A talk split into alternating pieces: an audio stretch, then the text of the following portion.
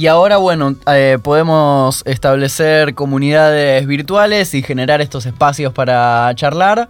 Y contanos, eh, hoy vamos a hablar del, origen de la lavada de manos. Sí, es, muy interesante. en la columna anterior este, quedó pendiente un poco el, hecho de por qué lavarse las manos. ¿Cuándo, ¿Cuándo descubrimos que lavarse las manos podía protegernos contra los patógenos? Y esto nos lleva a 1848, un médico que se llamaba Ignaz Semmelweis, él, él, lo que veía es que en el hospital, esto es en el hospital de Viena, había dos salas de partos.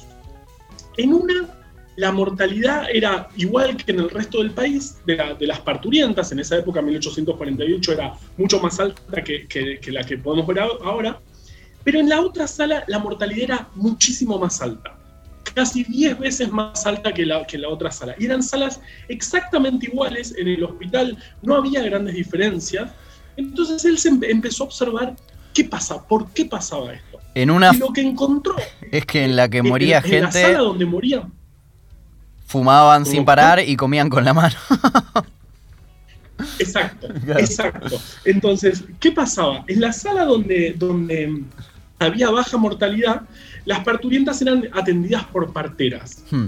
Y en la otra sala, en general, eran atendidas por estudiantes de medicina que después de revisar cadáveres iban a revisar a las mujeres que habían recién habían parido. Obviamente sin lavarse las manos porque nadie pensaba que el lavado de manos tenía algún impacto.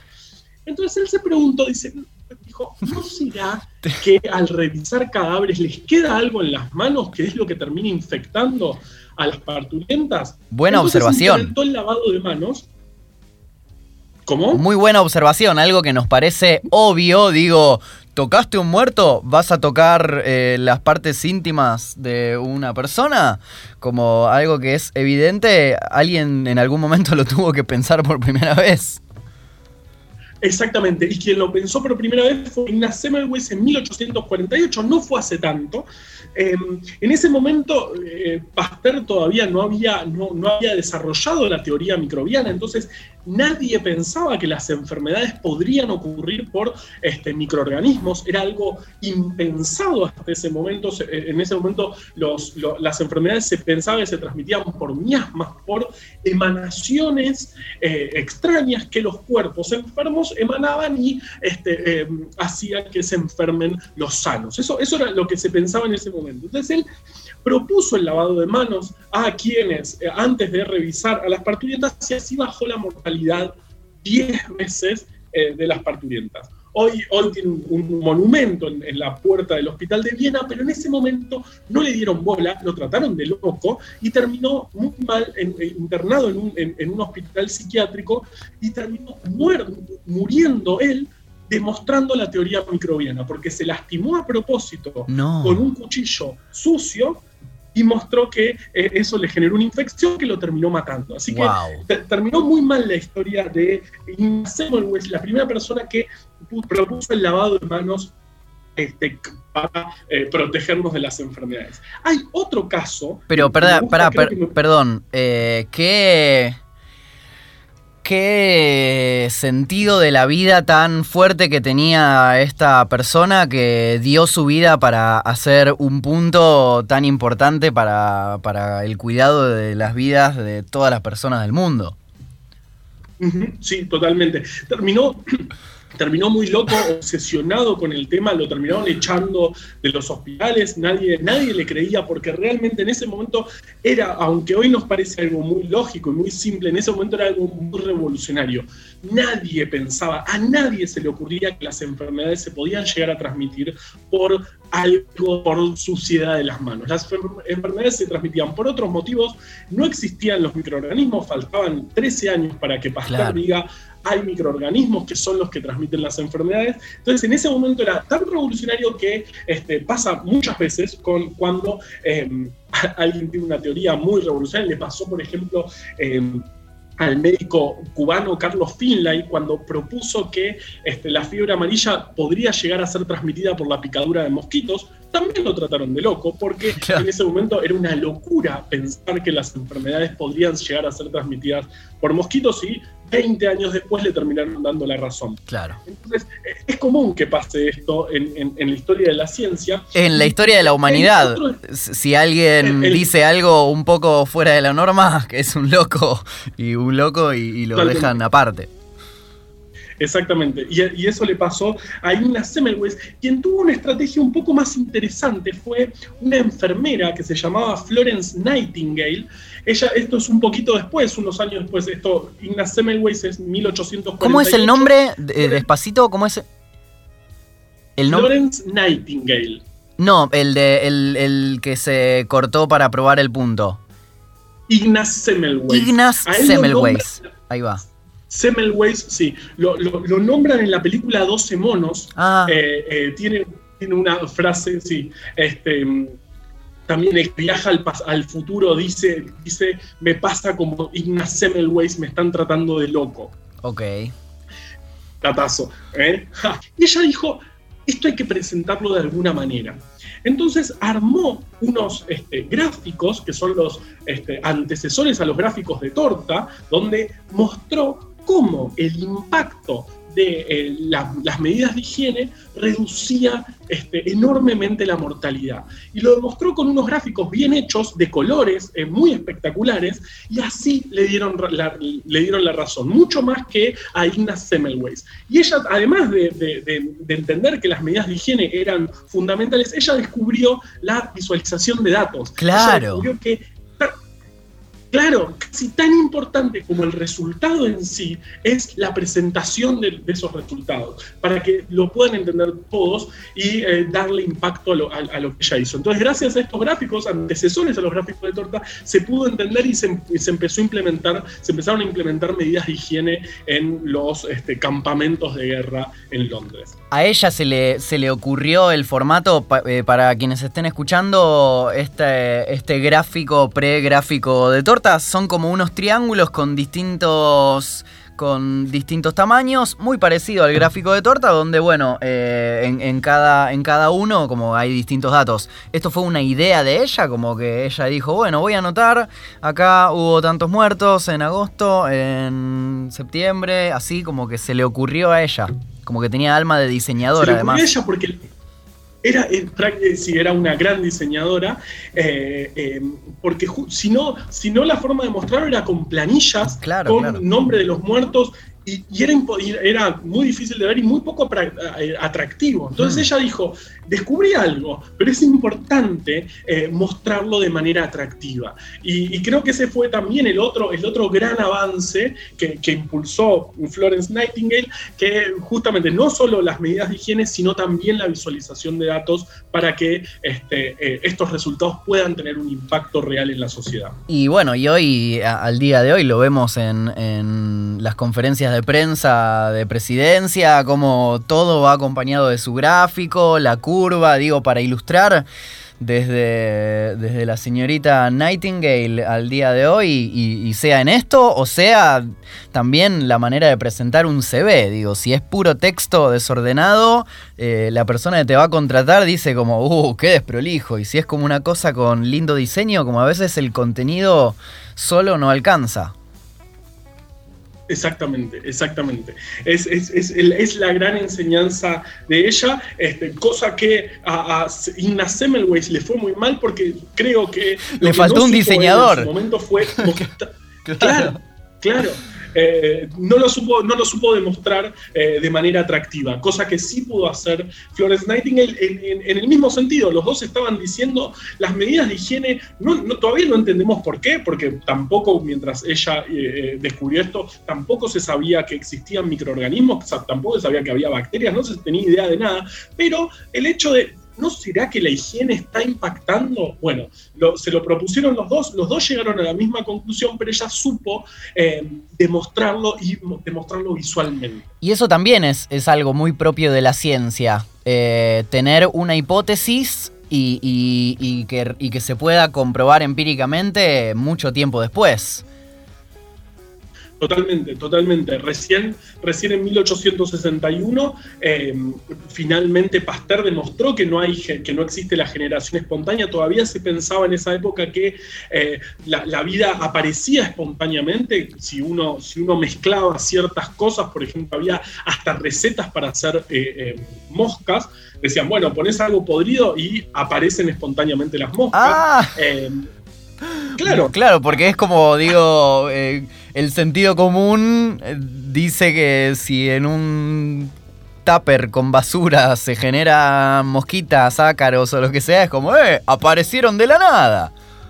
claro. Claro y hay que demostrarlo. Y tampoco es tan, y tampoco es tan sencillo. Recién Pasteur hizo, hizo experimentos este, en 1861 en los cuales demostró que este, la, generación espontánea no existía. Lo que hizo fue básicamente agarrar dos, recipientes eh, con medio de cultivo, medio donde las bacterias pueden crecer.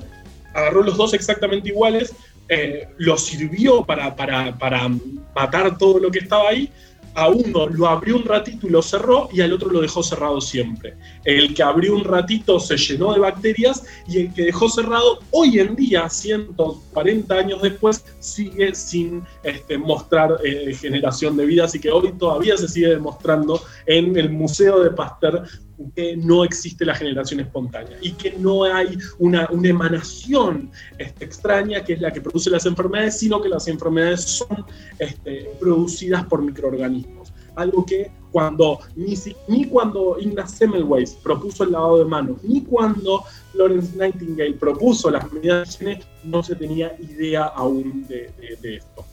Bien, y súper, súper interesante y, súper importante recordar eh, lo clave que es respetar las medidas de higiene en la vida cotidiana y más hoy en día que estamos en pandemia.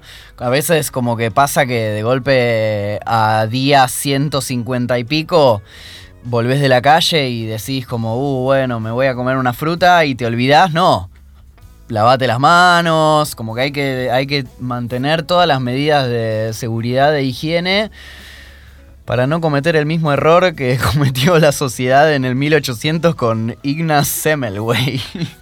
Claro, no, nos tratemos de locos eh, el, hecho del el, lavado de manos. Realmente la cantidad de enfermedades que, protege el lavado, de manos es una de las grandes medidas de higiene, enormes medidas de higiene que nos protege no solo contra el coronavirus, sino contra un montón de enfermedades, porque justamente las manos nos las terminamos llevando a la cara y nos terminamos este, contagiando si tenemos las manos contaminadas. El lavado de manos, aunque parece una medida muy simple, es una medida muy simple, pero la cantidad de enfermedades que, de las que nos protege es abismal. También, por ejemplo, el lavado de frutas que, trajiste recién, eso lo, terminamos aprendiendo en una epidemia muy fuerte de cólera que tuvimos en los 90. Hasta ese momento las frutas se comían directamente, no, no, no estaba tan impuesto en la, que la fruta la tenés que lavar sí o sí. Ahora lo tenemos recontra incorporado y más incluso con, esta pandemia. Este, pero bueno, así terminamos aprendiendo muchas veces los humanos. En el medio de, una, de una situación extrema,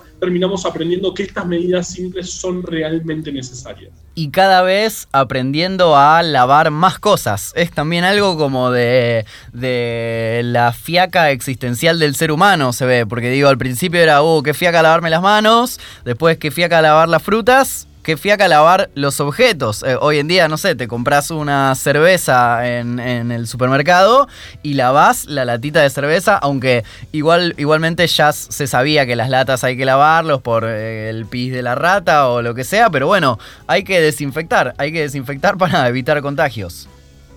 Totalmente, totalmente. Son medidas simples que sí, son una fiaca. Eh, ponerse a, a, sanitizar lo que viene de afuera a veces da fiaca, pero. Más fiaca a contraer coronavirus. tan grave. Claro, claro. Más fiaca es enfermarse. Muchísimas gracias, Juan, por, por todo esto. Eh, recordame cómo son tus redes para quienes quieran seguirte. Bueno, eh, gracias, eh, gracias a ustedes. soy en Twitter muy Carva y en Instagram Carvafoto. Carva con B larga es la mitad de mi apellido. Eh, y bueno, y tenemos el podcast, el que nombraste, y gracias por eso, este breve podcast, coronavirus, breve podcast de la pandemia, lo encuentran en cualquier eh, plataforma de podcast y, y, acá viernes por medio en una columna que me encanta hacer.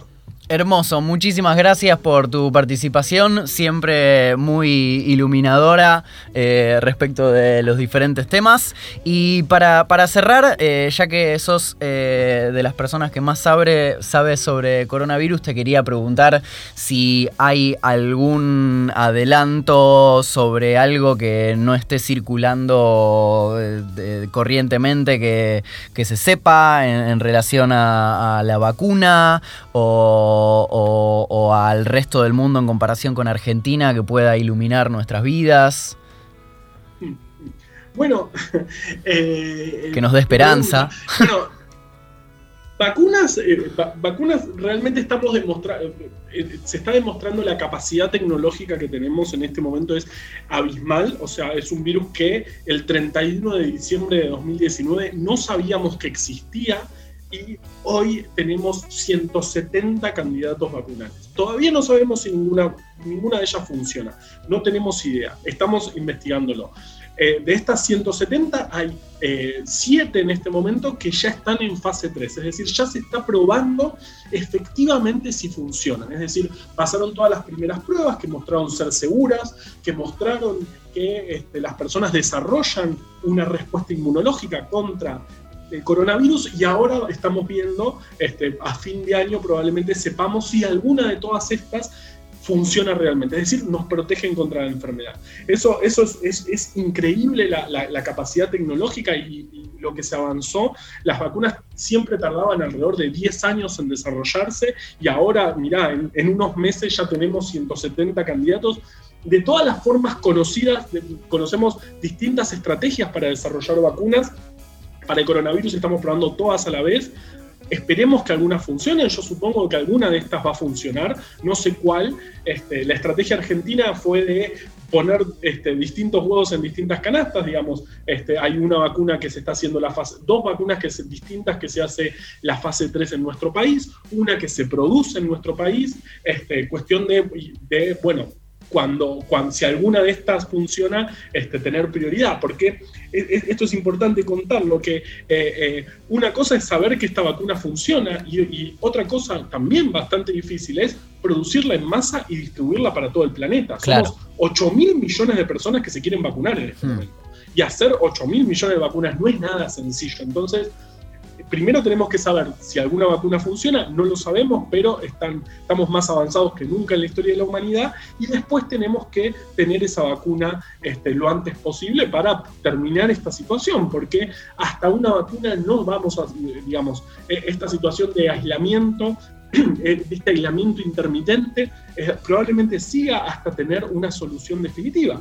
Entonces, bueno, este, en eso eh, Argentina, la estrategia argentina fue, bueno, tirar para todas las puntas posibles, así tenemos este, vacuna lo antes posible nosotros, también estamos en un momento de estamos en un momento muy sensible de muchísimos casos por día. Argentina ayer, eh, bueno, hubo dos días que pasó los 10.000 casos, eso nos pone cuartos entre los países del mundo que más casos este, confirmaron, este, pero gracias a este tiempo que se ganó en, en esta cuarentena temprana que tomamos al principio de la pandemia, todavía lo, estamos en esta situación con un sistema de salud que este, está respondiendo, pero bueno, nos tenemos que cuidar, tenemos que, salir realmente si es indispensable, porque ahora sí se está exigiendo este, el sistema de salud, ahora sí se está, se está viendo este, terapias intensivas casi llenas por, pacientes con coronavirus, así que ahora más que nunca nos tenemos que cuidar y ya tenemos, digamos, ya vemos al otro lado de la costa, digamos, ya hay avances de vacunas que probablemente funcionen y pronto probablemente tengamos eso. Así que cuidémonos ahora más que nunca que este, se está avanzando y probablemente podamos salir este, más pronto de lo pensábamos. Más que nunca la fe en la ciencia para cuidar a la humanidad. Muchísimas gracias por tu tiempo, Juan Carballeda. Síganlo en sus redes, síganlo en el podcast Coronavirus, un, eh, un breve podcast de la pandemia.